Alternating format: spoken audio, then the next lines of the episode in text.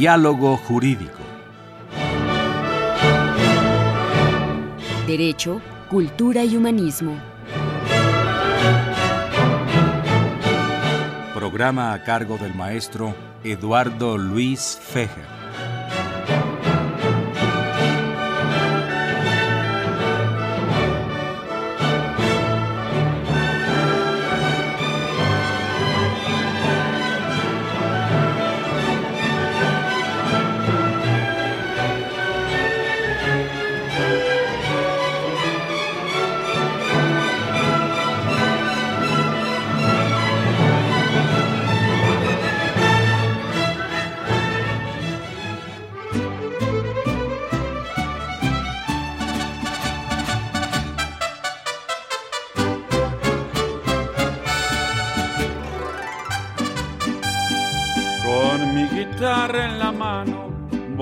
Cantar el corrido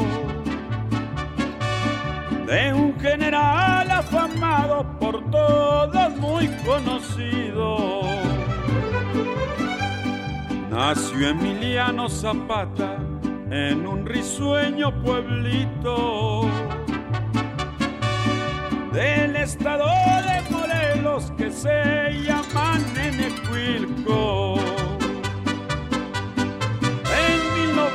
1911 en armas se levanta.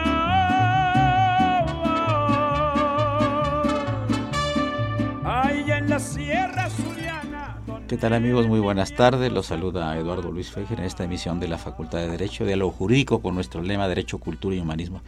Pues dos invitados muy especiales y un tema muy especial o varios temas muy especiales. Bienvenido, maestro, licenciado, jurista, escritor, bueno, ¿qué más puedo decir? Manuel Gómez Peralta, Damirón. Muchas gracias. A los micrófonos de, Radio UNAM, Muchas en particular el programa de la Facultad de Derecho. El historiador Cuauhtémoc Guerrero, quien es uh, sobrino bisnieto de Emiliano Zapata y que sea parte importante de, de este programa. Antes de, de iniciar eh, ya, digamos, el tema central sobre si fue o no Emiliano Zapata, al que asesinaron en Chinameca en 1919. Aquí su sobrino nieto tiene otra teoría, que fue un doble. Yo quería platicar con el maestro, con el jurista, eh, Manuel Gómez Damirón, en su vertiente de escritor. Acabas de presentar un libro muy interesante que tiene que ver con el 15 de septiembre en la noche en el Palacio Nacional. Tú fuiste secretario de Estado, eh, entonces pues fuiste testigo de la historia yo creo que en los años 80, más o menos, ¿verdad? Y nos puedes platicar por qué este libro es una catarsis o eh, es reminiscencia, son recuerdos, ¿cómo está la cosa? de alguna manera es una, es, eh, como dijeron en alguna presentación, es una victoria del recuerdo, es una, antes de que el tiempo pase y el olvido se ocupe de todo lo demás, eh, lo que quise es dejar, dejar el recuerdo de esa noche en especial, porque para mí estoy hablando de 1994, fue la última vez que estuve en Palacio Nacional, digamos, dentro de alguna función. Y lo que hice fue recoger la historia de esa noche, los personajes que, que yo recordé, que yo evoqué en esos momentos por muy diversas razones.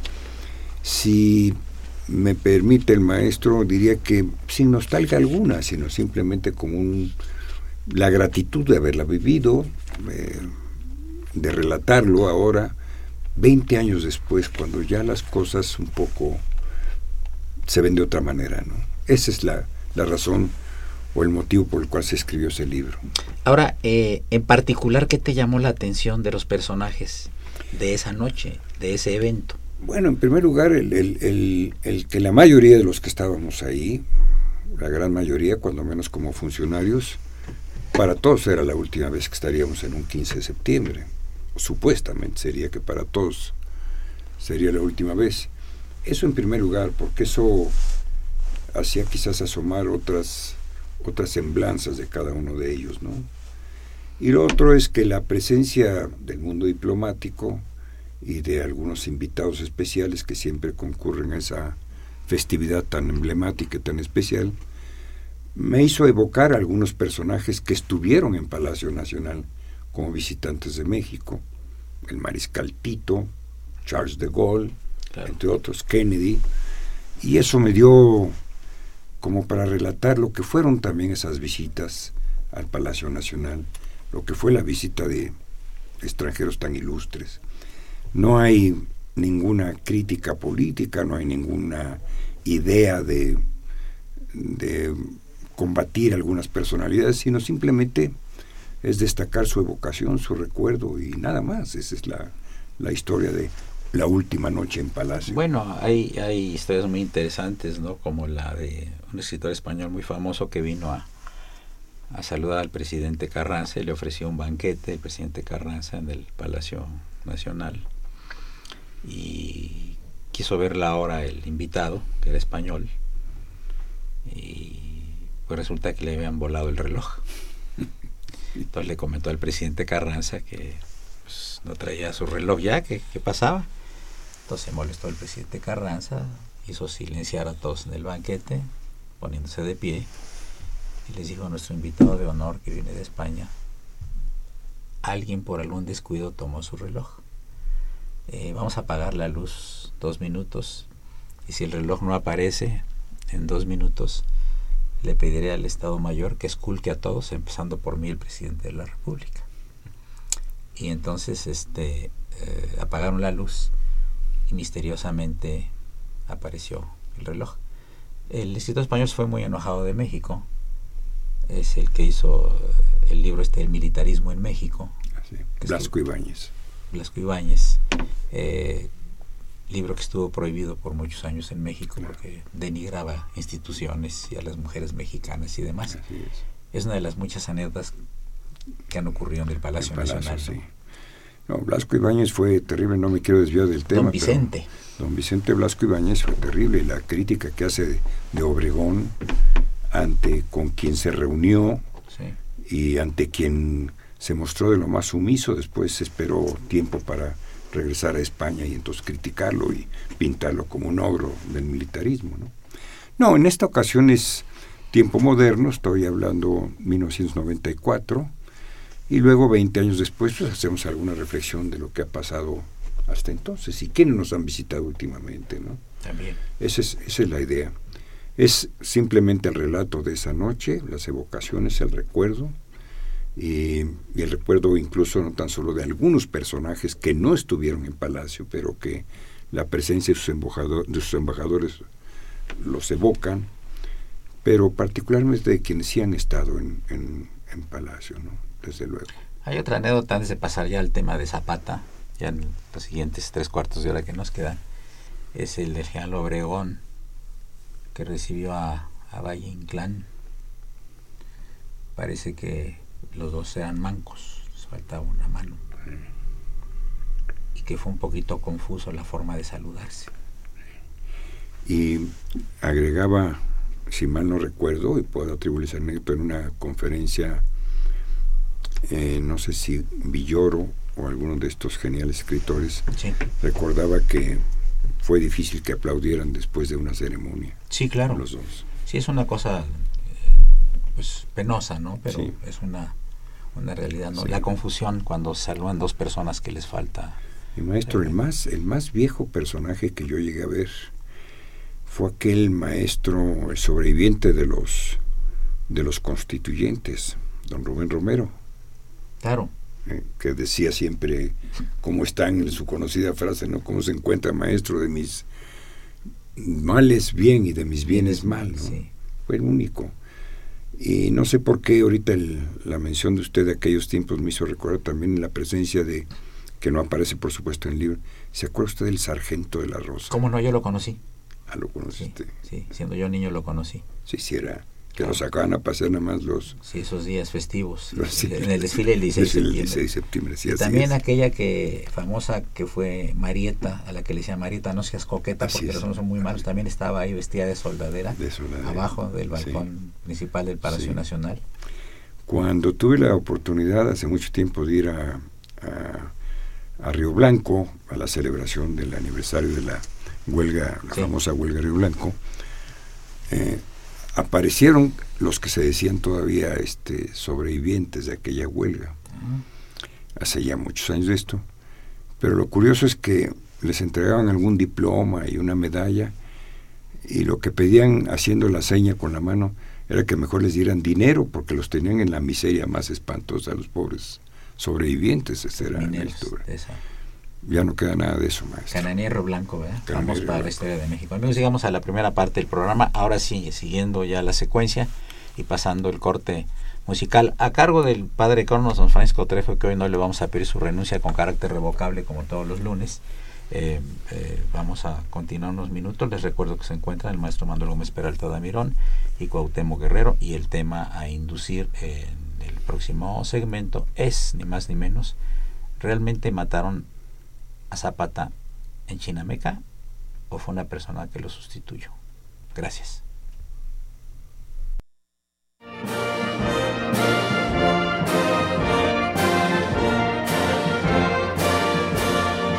Su opinión es importante. Comuníquese. Nuestro número 5536 8989. Del interior de la República 01800 5052 688.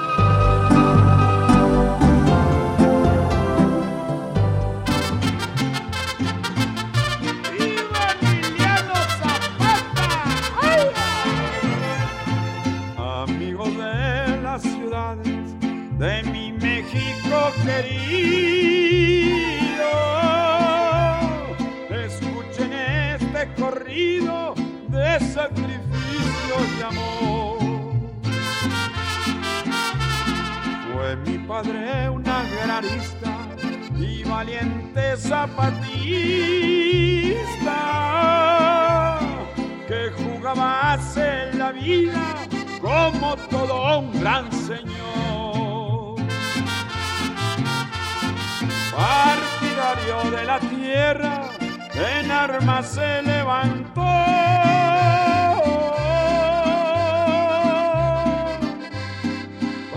dejarle a sus hijos el solar que tanto amó.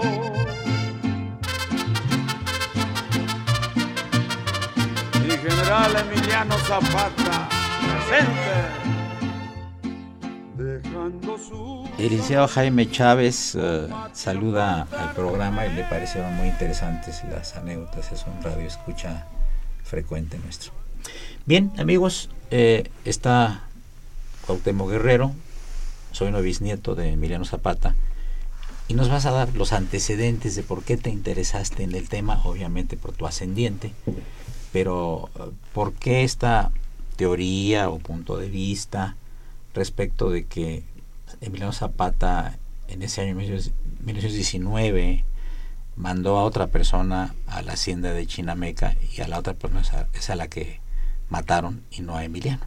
Y tú tienes estudios ya de, no sé si hace 10 años sobre esto. Adelante, bienvenido. Pues, ¿eh? Muchas gracias, un saludo al auditorio de Tribuna Jurídica. Es un honor estar aquí compartiendo. Diálogo, diálogo jurídico. diálogo no nos cambies, porque ya nos cambia cada rato el padre. Sí, de nombre y de música. Y... Pues quería comentarles que ahora que es el Día Mundial del DNA, comentarles que no me apellido Zapata, me apellido Guerrero. Y que soy muy orgulloso de, mi apellido. Desde luego me honra mucho la la línea que viene de Emiliano Zapata, pero desde luego soy feliz y orgullosamente guerrero. Quería mencionarles eh, como inicio un pensamiento, un manifiesto de Emiliano Zapata que hace a la nación, y es el siguiente, es muy breve. No es preciso que todos luchemos en los campos de batalla. No es necesario que todos aportemos un contingente de sangre a la contienda. No es fuerza que todos hagamos sacrificios iguales en la revolución. Es indispensable que todos nos sirgamos resueltos a defender el interés común y a rescatar la parte de soberanía que se nos arrebata. Zapata plantea desde el principio que cada quien desde, desde sus trincheras haga un esfuerzo para luchar contra la opresión y la tiranía. Y este tipo de planteamientos va a hacer que el pueblo se le entregue, se sienta representado por él y lo proteja. De ahí que hablamos que durante el proceso de la Revolución Mexicana no solamente hubo uno, sino muchos zapatas, hombres que estaban dispuestos a dar la vida por el general para protegerlo para postergar la, la leyenda. ¿no? El hombre que era incorruptible, que era incapaz de tra- traicionar los ideales de su pueblo y que además enarbolaba eh, pues el plan de Ayala que reclamaba la devolución de las tierras robadas por los hacendados, los científicos y los caciques. Entre ellos, este, Francisco de la Torre y Mier, que era el yerno de don Porfirio. Sí, Ignacio este, La Torre en algún momento tiene, tiene contacto con Emiliano Zapata porque él era caballerango. Zapata se dedicaba a domar caballos y en algún instante, en en 1909, se le va a ubicar como, como el caballerango de Ignacio de la Torre y Mier en Morelos, en la hacienda de Tenestepango. De ahí se han hecho muchos mitos, ¿no? Que, que, bueno, en otra ocasión trataremos. Sí. Entonces vamos a centrarnos entonces, eh, eh, cuando estábamos antes de entrar al programa nos hiciste una plática muy interesante de por qué sientes tú y por lo que has estudiado que no fue tu bisabuelo el que mataron en Chinameca, contradiciendo la historia oficial y la que todos conocemos. Pues la primera ocasión que se tiene conocimiento de un doble de Zapata va a ser justamente en el banquete realizado a Francisco y Madero, eh, candidato a la presidencia de la República. Un poco de, historia nos hace recordar que había caído, ya se había derrocado a, Porfirio Díaz y se estaba celebrando el triunfo de la revolución. Entonces se organiza en el estado de Morelos un banquete en el Jardín Borda el 12 de junio de 1911, donde se dice que también se le invita a Zapata, pero al mismo tiempo se invita a los caciques y hacendados que simpatizaban con el movimiento maderista. Entonces es en 1911 cuando se decide de última hora que, que participe este Emiliano Zapata de este banquete. Se dice pues en, la narrativa que este hombre, Manuel Gutiérrez Guerrero, eh, va a ser el testigo presencial de que llega un hombre de sombrero, bigote, zapata y se sienta en la mesa y muy molesto observa que, que Madero está rodeado de, de estos hacendados y, estos científicos, como se llamaban en la, en la época, Así que solo se inclina un poco en la silla, lo saluda con el sombrero. Eh, Madero le responde también con un saludo en la distancia. Eh, Zapata le va a hacer señas a, uno de sus soldados para que se retiren y dejen el banquete, no sin antes haber dejado firmado en la parte, parte posterior de, la hoja de, del banquete donde venía la lista de, alimentos que se iban a degustar, eh, pues la firma que, que va a avalar que efectivamente Emiliano Zapata estuvo ahí. Sin embargo, en, Morelos, de donde soy oriundo, siempre se ha debatido mucho eh, si estuvo o no el verdadero Zapata. Porque hay una foto que no se ha publicado aún, donde se ve constituyendo al general. Y además, eh, me decía don Roberto Calleja Garibay, ya fallecido historiador, que hicieron los estudios de comparaciones caligráficas con la firma de Zapata y la firma que se ve aquí y llegó a la conclusión de que no correspondía a Emiliano Zapata. Es decir, un doble es quien había estado presente en el banquete. Eh, los teléfonos en cabina son 55 36 89 89, amigos, repito, 55 36 89 89 y LADA sin costo 01850 52 688. Maestro Gómez Peralta. Sí, me gustaría simplemente usted que ha, que ha estudiado toda esta historia de, de la vida de pues de su antepasado ¿por qué la sustitución? ¿por qué enviar otro Zapata o otro un doble de Zapata un banquete? ¿qué razón había? esa es una pregunta que y la otra es el testigo que acredita que era otro Zapata conocía al verdadero Zapata bueno, el hombre que va a decir que, que, esto ocurrió, el señor Manuel Gutiérrez, afirma que se trataba de Emiliano Zapata. No era conocido en ese tiempo. Hay que recordar que en el, el movimiento de 1911, Zapata originalmente no era general, era coronel. Cuando van a, este, a asesinar a Torres Burgos, él va a tomar el, el papel de general para seguir el movimiento revolucionario. Sí, perdón, pero lo que me interesaba saber era, ¿en 1911 Zapata no era conocido? Eh, como posteriormente llegó a ser conocido, no. Entonces, ¿por qué fue al banquete? ¿Por qué ah, porque formaba parte del, del el ejército libertador del sur. Es decir, estábamos hablando que en el norte estaba Pancho Villa, estaba Pascual Orozco, y en el sur principalmente se encontraba Pablo Torres Burgos como general y Emiliano Zapata como coronel. Él, este, este hombre es invitado con agradecimiento a formar parte del, por formar parte del movimiento libertador en la revolución. Es decir, Madero sí le reconoce como, como un revolucionario y por eso lo invita ¿A quién? A, Emiliano Zapata. A pesar de que era un segundo, perdón, maestro. Eh, bueno, no, no, no. Para cuando el, movimiento termina, es que quizá hay que aclarar que a, Pablo Torres Burgos se le asesina porque él se da cuenta que la revolución es el pretexto para que el campesino se desquite de, del hacendado, quemando las haciendas, las tiendas de raya, saqueándolas. Y eso al profesor no le gusta, así que presenta su renuncia y se va. Cuando está apenas gestándose el movimiento revolucionario en 1911, en los meses de marzo o abril.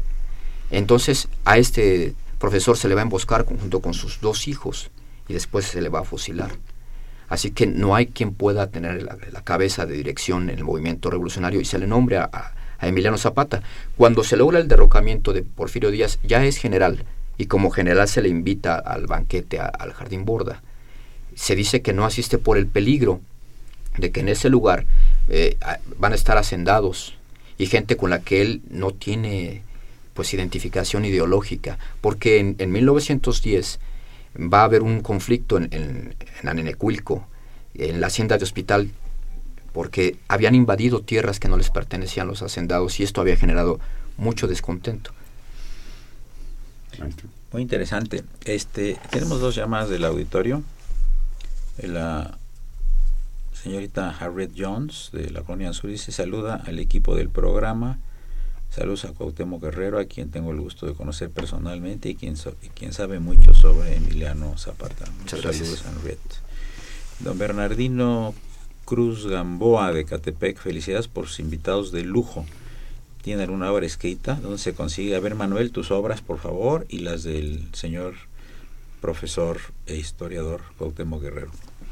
Lo oí en escaparate nada más, este, Última Noche en Palacio nada más. Esa es la que está ahorita en Pero cuéntanos un poco de un par de libros anteriores tuyos que tienes. Mira, este, algo especial, un libro que, por supuesto le tengo cierta predilección, fue un libro que tú hiciste el favor de presentar, maestro.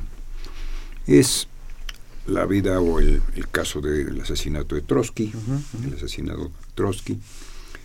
Luego hubo otros que son ah, asesinatos políticos en México. No es que yo tenga la tendencia a hablar de este tipo de cosas, pero asesinatos políticos en México me pareció que era necesario porque pues, es la historia de lo que ocurrió sobre todo en la etapa revolucionaria, entre ellos el de Emiliano, Zapata, que culmina con el, el famoso asesinato de Mario Fabio Altamirano en el Café Tacuba, aquí en la Ciudad de México.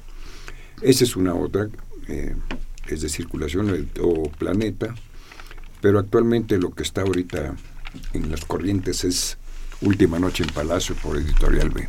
Qué bien, muchas gracias. Eh, amigos, eh, eh, quiero decirles que se celebró hace unos días el Día de la Tierra. celebran muchos países el 22 de abril. Su promotor es el senador estadounidense Gaylord Nelson. Instauró este día para crear una conciencia común a los problemas de la sobrepoblación, la producción, contaminación, la conservación de la biodiversidad y otras preocupaciones ambientales para proteger la tierra. Todos nos hablan, Manuel, de que hay que proteger la tierra, pero no, no nos dicen cómo, ¿no? así es. Es, es hay, que, hay que cuidar la tierra, que la ecología, pero no dan, no dan consejos prácticos, ¿no? Habría que discutirlo quizá en un programa posterior. Bien, eh, llegamos a la parte media del programa. Les recuerdo que se encuentran el jurista Manuel Gómez Peralta Damirón, escritor, toca el piano magníficamente también. Yo no, yo no podría decir música, pero sí intérprete. ¿También tienes composiciones? Este, no. Nada más interpretas tú. Nada más. Ah, ok. Y don Cuauhtémoc Guerrero, sobrino bisnieto de Emiliano Zapata, que es el tema central de este programa. Continuamos en unos minutos. Gracias.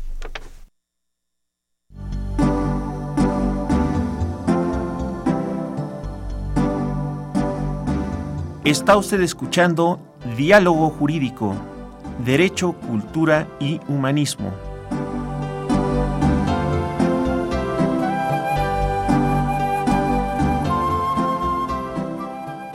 a través del 860 de AM.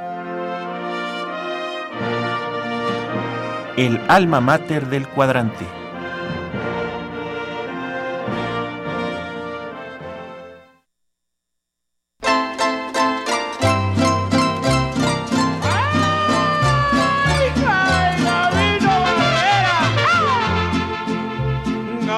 Barrera no entendía razones andando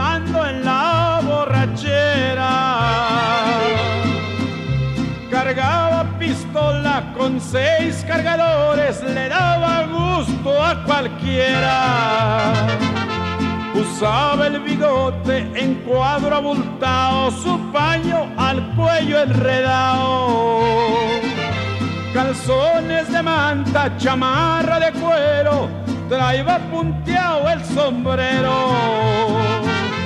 Sus pies campesinos usaban guarachis, a veces a raíz andaba,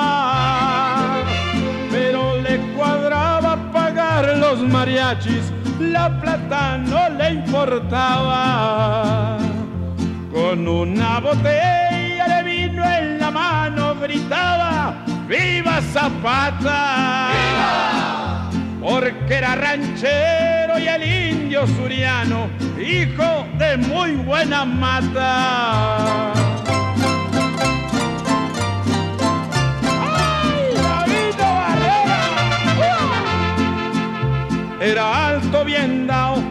Ancho de espalda, su rostro mal encachao. Su negra mirada un aire le daba al buitre de las montañas.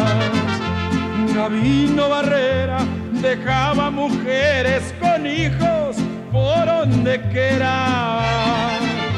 Por eso en los pueblos donde se paseaba se la tenían sentenciada.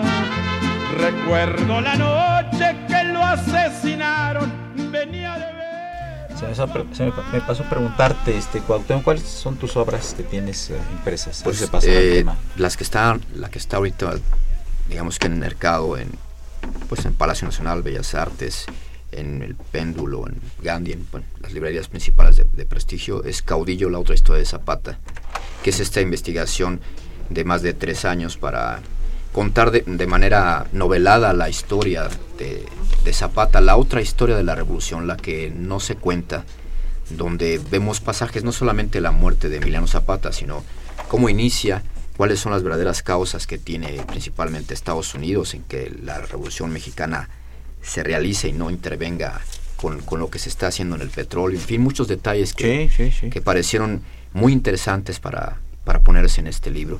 Y otros libros que se están planteando, entre ellos el próximo que vamos a sacar, que es Los dobles del el general Zapata.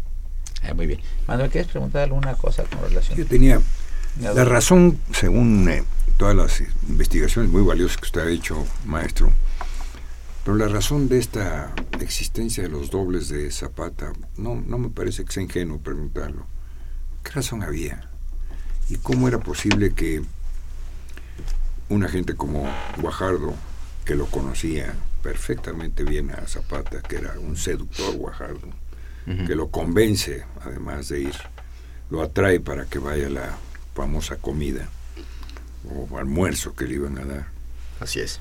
¿Cómo es posible que después del asesinato, si era un doble, cómo Guajardo no reconoció en el cadáver que no era Zapata? Es decir, simple interrogante, usted Sí. de esto conoce más. Y Hay muy interesante, Hay interesante la pregunta. La verdad es que eh, la historia se equivoca un poco en la definición de, de cuánto se conocían Zapata y Guajardo. Ellos eh, se escribían cartas, no se conocían personalmente. Cada uno sabía del otro, desde luego. Eh, se dice que Zapata había escuchado de los crímenes que había cometido Guajardo en 1916 en Tlatizapán cuando formó a varios eh, jovencitos, mujeres, ancianos y los fusiló porque no le juntaron una cantidad de dinero que él pedía. Entonces había una fama de, de Guajardo por el lado zapatista y por el lado carrancista decían que era el demonio de los ojos verdes que era un hombre que, que incluso se imponía mucho por la, por la mirada. Era un hombre de 26 años para cuando se va a, a entrevistar con Zapata por primera vez un día antes de la emboscada en la estación Pastor. Es decir, realmente no se conocían físicamente. Perdón, maestro. Yo tengo simplemente noticias, y usted me lo confirma, de que hay confirmaciones de las entrevistas de Guajardo y Zapata. Solo una el día de la estación Pastor y el día que se extramuros en la hacienda de Chinameca al día siguiente a las 9 de la mañana. Porque, perdóneme, la, soy simplemente el comentario. No era un estilo que yo sepa, no era un estilo que entre todos los revolucionarios o entre ellos hubiera un intercambio epistolar. ¿eh? No era un estilo, había una comunicación más directa, mensajes y todo. Pero, como decían, había que mirarse a los ojos y todos se miraban a los ojos como una prueba de, sí, de, de confianza y de todo. Y Guajardo, repito, era un, era un, era un seductor y Pero- fue enviado a eso. Sí, a eso pero jamás, jamás se, vi- se vio con, con Emiliano Zapata. Entonces sí hay constancias o afirmaciones de las entrevistas y de los Sí. diálogos que había.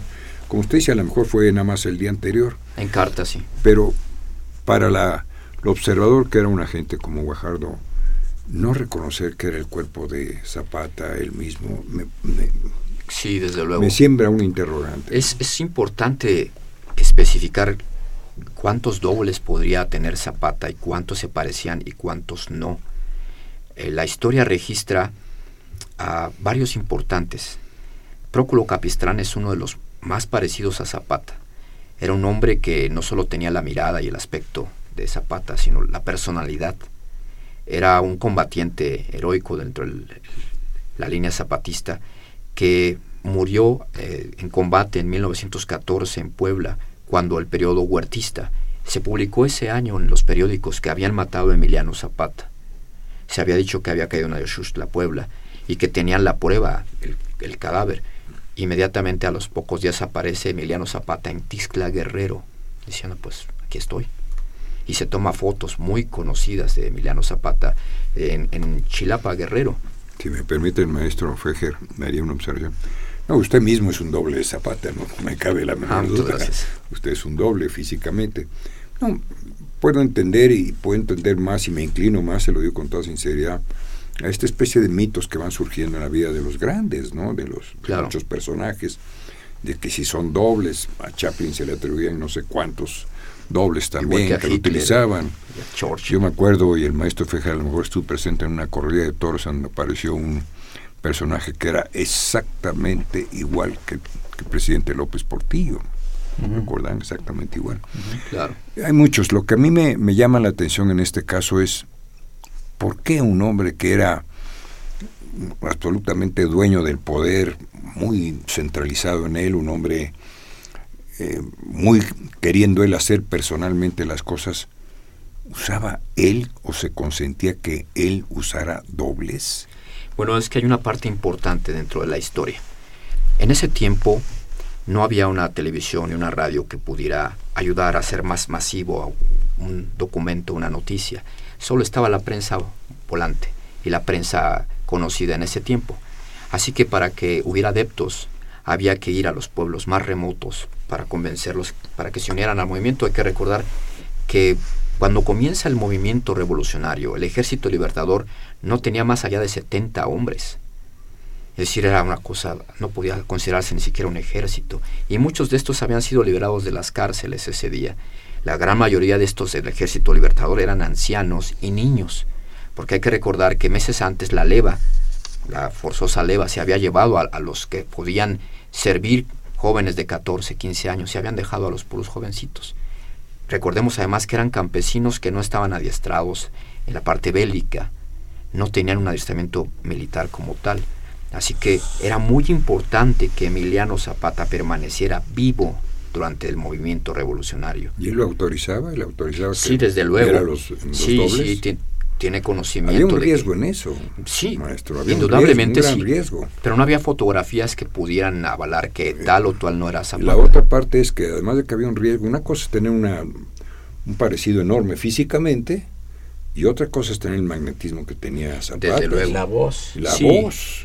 Hay unas fotos Las que manos, registran. las dos, este es- Pero hay que recordar que en ese tiempo tampoco hay un registro de voz. Tenemos registros de, de no, pero Porfirio Díaz de una Madero. voz, reconocería una voz. Sí, indudablemente. no estoy objetando la tesis. No, no, no, usted, y me parece sino- muy interesante que, que lo mencione porque podemos aclarar esa parte en un detalle interesante en la Convención de Aguascalientes 1914. Hay una fotografía que queda registrada con el doble, muy, muy valiosa, que es la de Zapata y Felipe Ángeles. Hay que recordar que ¿Tampoco para... es Zapata, entonces? No es Zapata el hombre que, que, que aparece en Y Ángeles no iba a reconocer a Zapata. Desde luego, desde luego, que él- porque combatió contra Zapata en 1912. Por eso, y tener un doble ahí no lo iba a reconocer. pero era importante no poner a Zapata junto a Felipe Ángeles, quien habría sido su combatiente en Pero mi 1912. pregunta es lo que Ángeles había pensado. Ah, si no lo había desde reconocido luego él no él habrá asumido, habrá asumido desde luego que no era Zapata. Y la fotografía habla por sí sola. Vemos un hombre con una huella anémica muy distinta, con una mirada diferente, con una postura completamente distinta. asumió, maestro, si asumió que no era Zapata, porque no se levantó y se fue? porque había que tomarse la foto de, de la asistencia, ¿no? que quedó registrada por la, el archivo Casasola. Incluso se menciona. Era un hombre muy serio y muy responsable. No Felipe sé si, Ángeles, desde luego, un hombre admirable. si se prestaría admirable. a esto, pero, en fin. ¿Qué más sobre, sobre Eh, hay una fotografía. ¿Por qué, por qué el doble? ¿Por qué esta persistencia? ¿Qué pasa con... Si esto es cierto, maestro, eh, Claro. si esto es cierto, ¿qué pasa con Zapata? ¿Se lo llevan o qué? Porque pasa siempre, maestro. Sí, claro. Remontarnos ya directamente al final. Al ¿Qué se hace? ¿Qué se hace después? Bueno, los doblan y ¿qué se hace? Usted me preguntaba hace unos momentos sobre este mito de la el doble de, del aburto, el asesino de Colosio y, y de otros tantos dobles que Así aparecen es. en la historia. Pero bueno, ¿y el personaje final qué pasa? Sí, ¿Me dice usted un- que se fue al Líbano? Hay una leyenda que habla justamente lo, en Vamos a, programa vamos lo a- platicamos. a, este, un momentito porque es la parte ya más interesante del programa y quiero leer algunas eh, llamadas. Este, el, el señor Jaime Chávez dice, ¿cuántos hijos tuvo Zapata? Híjole, es una pregunta muy difícil porque después de, de fallecido Emiliano Zapata aparecieron muchos descendientes. Así como las muchísimos. 30 esposas de, de, De Pancho, Pancho Villa, Villa. y que se casó con una de ellas porque ya no se acordaba que se había casado al principio con ella. Sí, Palafox se encarga de desacreditar mucho a Zapata diciendo en una carta ya por ahí del 19 que se la pasaba distraído con 27 mujeres. Entonces de ahí seguramente ha- habrá procreado. Casi las Urias del paraíso, más son 70, ¿verdad, maestro? Eh, el actor Fernando Almanza, que le mandamos muchos saludos, de Milpalta. ¿Cuál es la necesidad de pretender que Emiliano Zapata no fue asesinado? Primera pregunta. ¿La, la respondemos ahora? ¿Sí? ¿Cuál era la...? Breve. Sí, Sí, sí. La razón principal era hacerle ver al pueblo que el gobierno no se había burlado de Emiliano Zapata, que era Zapata quien se había burlado del pueblo, que la emboscada en Chinameca era muy infantil y que todos sabían que, que existía. Guajardo le había prometido por carta eh, que le iba a ofrecer 20 mil cartuchos, que, que esto iba a ayudar mucho al movimiento zapatista que en ese momento estaba muy debilitado. También le obsequia un caballo, el As de Oros que todos conocemos, que se lo va a dar el, el día 9 de abril en la Estación Pastor. Eso sí. Pero Emiliano Zapata desconfiaba todo el tiempo de, Guajardo. Hay un detalle muy importante que la gente quizás no sepa. El- muchos historiadores, ah, historiadores afirman que Guajardo va a matar a 52 hombres en una emboscada en Jonacatepec y que va a capturar a Victoriano Bárcenas, a quien va a fusilar. Esto es mentira. Ni mató a estos hombres porque todo esto se hizo con salva por ambos lados y Victoriano Bárcenas va a mo- morir la cristiada muchos años después. Eh, Guillermina Castillo, de la Nación Cuauhtémoc, un placer escuchar a los invitados. Obviamente se refiere al maestro Gómez Peralta y al maestro Cuauhtémoc Guerrero. yo estoy encantado de estar por aquí. Gracias. José González, de Mención Carranza, ¿tendrá algún audiolibro? Y saludos al escritor del tema de Zapata. ¿Tienes algún audiolibro? No, No. No, hay, hay una presentación que se hizo de, de audio de la muerte de Zapata, pero solo conservamos ahorita el caudillo, la otra historia de Zapata. Amigos, llegamos a la penúltima parte del programa donde vamos a ver cuál fue el destino de, de Zapata. Si fue el destino, como el que dicen, de Maximiliano de Habsburgo, que se fue a vivir a la República de El Salvador, porque la mamá de Maximiliano, cuando llegó el cadáver a Austria, a Viena, dijo, este no es mi hijo. No lo reconoció. Y, y, el mito de cómo era masón Juárez y era masón Maximiliano, pues que un masón no mata a otro masón, etcétera, ¿no? Pero el padre Cronos, don Francisco Trejo y Raúl Romero, el niño héroe de la radio, nos están haciendo la seña de que hay que pasar a un corte musical.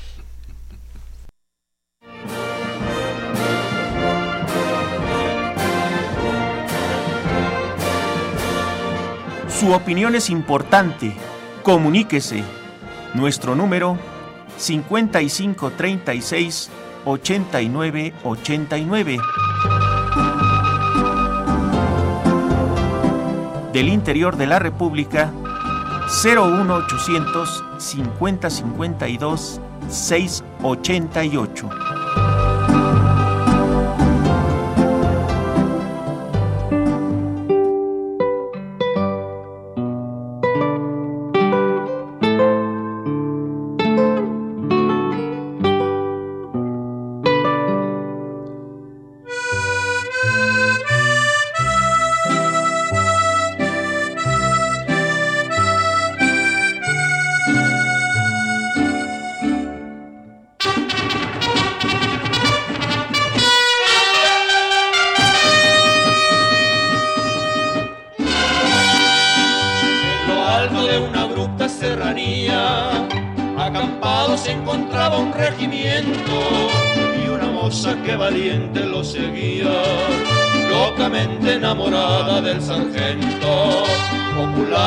La tropa era de vida, la mujer que el sargento idolatraba, porque a más de ser valiente era bonita, que hasta el mismo coronel la respetaba y se oía. Que bien inspirado el padre Cronos, ¿verdad? Con esta música tan bonita de la Revolución Mexicana. Felicidades, padre Cronos. ¿eh? Bien, eh, ¿cuál fue el destino de Emiliano Zapata? Emiliano Zapata oficialmente va a ser invitado al día siguiente, el 10 de abril, a, una comida, una barbacoa que se preparaba en la hacienda de Chinameca. Guajardo le dice que ahí le va a entregar 20 mil cartuchos, que con gusto va a donar a la causa. Zapata se va a aparecer a las 9 de la mañana. Comenta uno de los espías zapatistas que al parecer los federales estaban rodeando el llano, así que le pide eh, Zapata que vaya a hacer un rondín de vigilancia a Guajardo mientras él se va a la piedra encimada. La historia registra que él va a volver al mediodía, pero no va a entrar a la hacienda de Chinameca y vuelve a desaparecer. Es hasta la una de la tarde que aparece con diez hombres de su escolta y él yendo al frente, algo que va a llamar mucho la atención, que la escolta no va adelante sino atrás y que el único que se va a acercar a él es Agustín Cortés, quien también es registrado como uno de los dobles. Entonces la historia cuenta que el clarín suena por órdenes de Guajardo, que le dice que el momento que aparezca en la distancia Guajardo, este perdón, Zapata, suena el clarín por primera vez. Cuando, Como de saludo, ¿no? Sí, para, tres de dianas para la buena suerte. Cuando vuelve a aparecer en el pórtico, vuelve a sonar por segunda vez el clarín. Cuando está a punto de entrar Emiliano, o el que se dice que era Emiliano Zapata, ya no avanza se detiene y entonces el centinela es el que realiza los disparos. Cinco disparos según la necropsia. ¿Con rifle o con pistola? Con pistola. Eh, ¿Y qué tan cerca estaba de Zapata eh, para poderlo matar? Si estábamos hablando de la entrada al pórtico, quienes saben tienen la oportunidad de ir a la hacienda de Chinameca, verán que la entrada donde se, se efectuó el asesinato había una diferencia como unos 5 o 6 metros. ¿Cuántos murieron ahí, maestro? ¿Perdón? ¿Cuántos murieron? Eh, oficialmente, Dice Guajardo que mataron a siete soldados zapatistas. Lo curioso y lo irónico es que después los mismos zapatistas que él mató van a levantarse y decir, pues aquí estoy. No mató ni a Gil Muñoz Zapata, sobrino de Zapata, en fin, de todos los que mataron únicamente encontraron a Agustín Cortés y a Feliciano Palacios, que estaba en el segundo piso amordazado por Guajardo, que es el que le va a quitar la vida cuando se escuchan los tiroteos eh, en la entrada al pórtico de la hacienda. ¿Pero nada más siete murieron? De hecho, solo murieron tres. Emiliano Zapata. Esa sí es novedad. ¿eh? Sí, Esa sí es novedad. Sí, y eso está registrado. Es decir, hay, Ahora, eh, ¿Guajardo en qué posición estaba? ¿Estaba, eh, estaba en el piso? En el segundo piso, sí, en uno de los cuartos de la hacienda. Esto digo que está registrado por. ¿Oculto? no. Pues no oculto. Estaba viendo cuando entraba Zapata. No, no estaba, no daba vista a, la, a la, plaza de la, de la entrada de la hacienda pero definitivamente no estaba participando. Él narra en su informe al presidente que disfrazó a 10 de sus mejores soldados como una escolta para que hiciera una doble valla y le fingieran honores a Zapata para cuando él entrara. Así que él permanecía en, el segundo piso con eh, Feliciano Palacios, que es a quien va... Este era el secretario de Zapata que esperaba los cartuchos que nunca llegaron. Entonces, cuando se le da muerte a Zapata, baja Guajardo porque se cuenta que los so- soldados estaban empezando a saquear el cuerpo. Ay, Perdón, maestro. Maestro Fejer, es importante la, la esta versión de que no fue asesinado, de que fue asesinado un doble, es la Ajá. usted ha llegado a esa conclusión después de las investigaciones. ¿sí? Principalmente el estudio forense demuestra que el hombre que se lleva a Cuautla no es Emiliano Zapata. Decir, pero usted ha llegado a esa conclusión, no era Emiliano Zapata. Al parecer no es Emiliano Zapata, es decir, sería... Esa es su conclusión, Sí, ¿verdad? yo creo que sería un poco atrevido decir que puedo aseverar esto si no hay un estudio de DNA. Pero indudablemente lo que sí se puede afirmar hasta donde va el estudio es que el hombre que se lleva a Cuautla y se presenta y se exhibe a todo el pueblo de, de- de México y que incluso se le toma filmación y se va a exhibir a todo el mundo, no era Emiliano Zapata.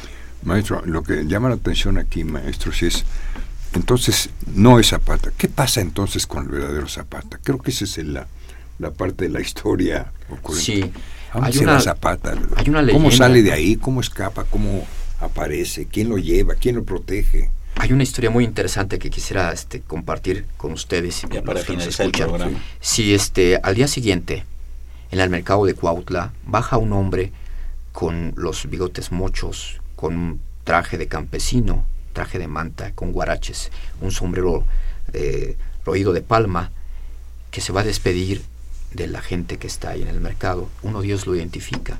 Este hombre es Moisés Salomón, un tendero, que se acerca a hablar con él y después este hombre se retira.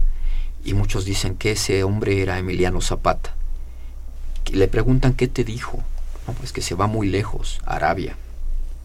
Entonces el pueblo asume que el hombre que se va es Emiliano Zapata.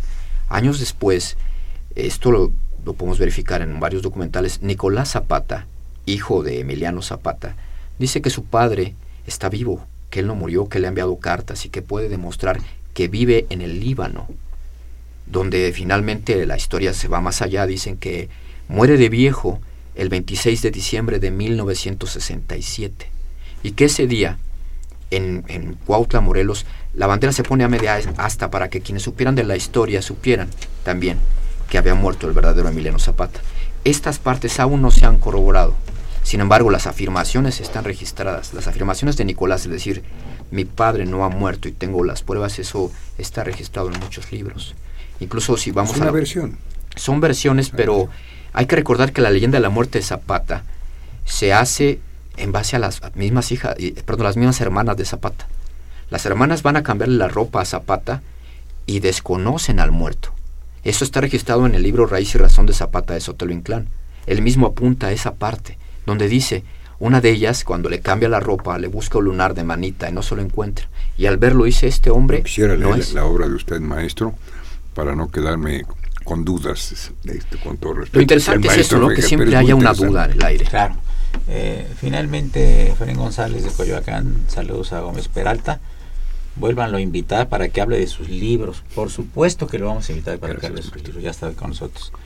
Y don Jorge Rodríguez de Catepe. Los dobles Zapata deben rescatar la historia de México. Bueno, yo creo que ya no vive ninguno de ellos, dada la- el tiempo. Pues amigos, llegamos a la parte final del programa. Muchas gracias, Manuel Gómez Peralta Damirón, por tu presencia Muchas gracias, maestro. comentarios tan interesantes con relación a lo aportado por el maestro Cuauhtémoc Guerrero, a quien le agradezco también muchísimo su Un presencia en estos micrófonos y muy interesante. Me siento honrado de estar aquí.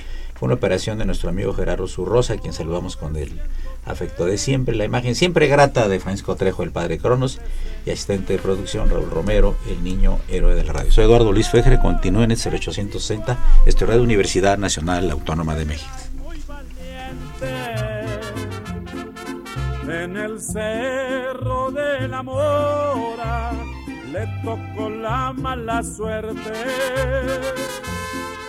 Lo tomaron prisionero, lo sentenciaron a muerte. Ángeles mando un escrito al Congreso de la Unión a ver si lo perdonaban y alcanzaba salvación.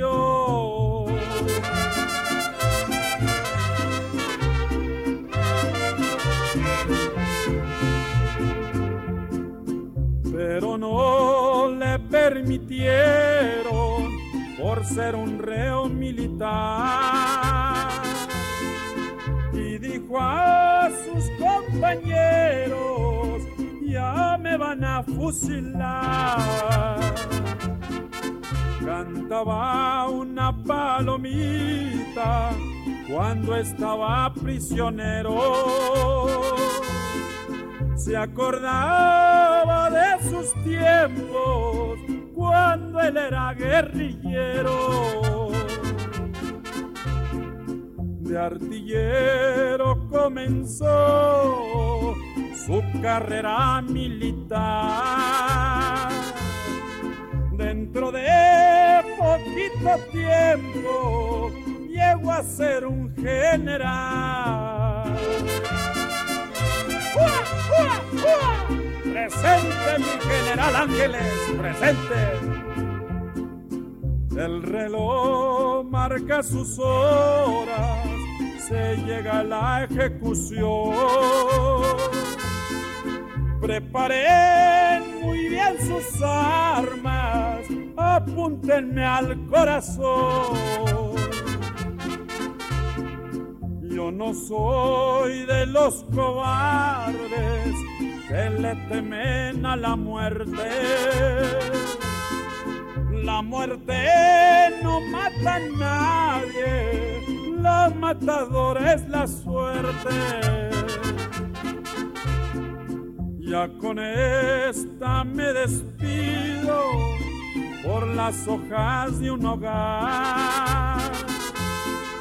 Fusilaron en Chihuahua a un valiente general.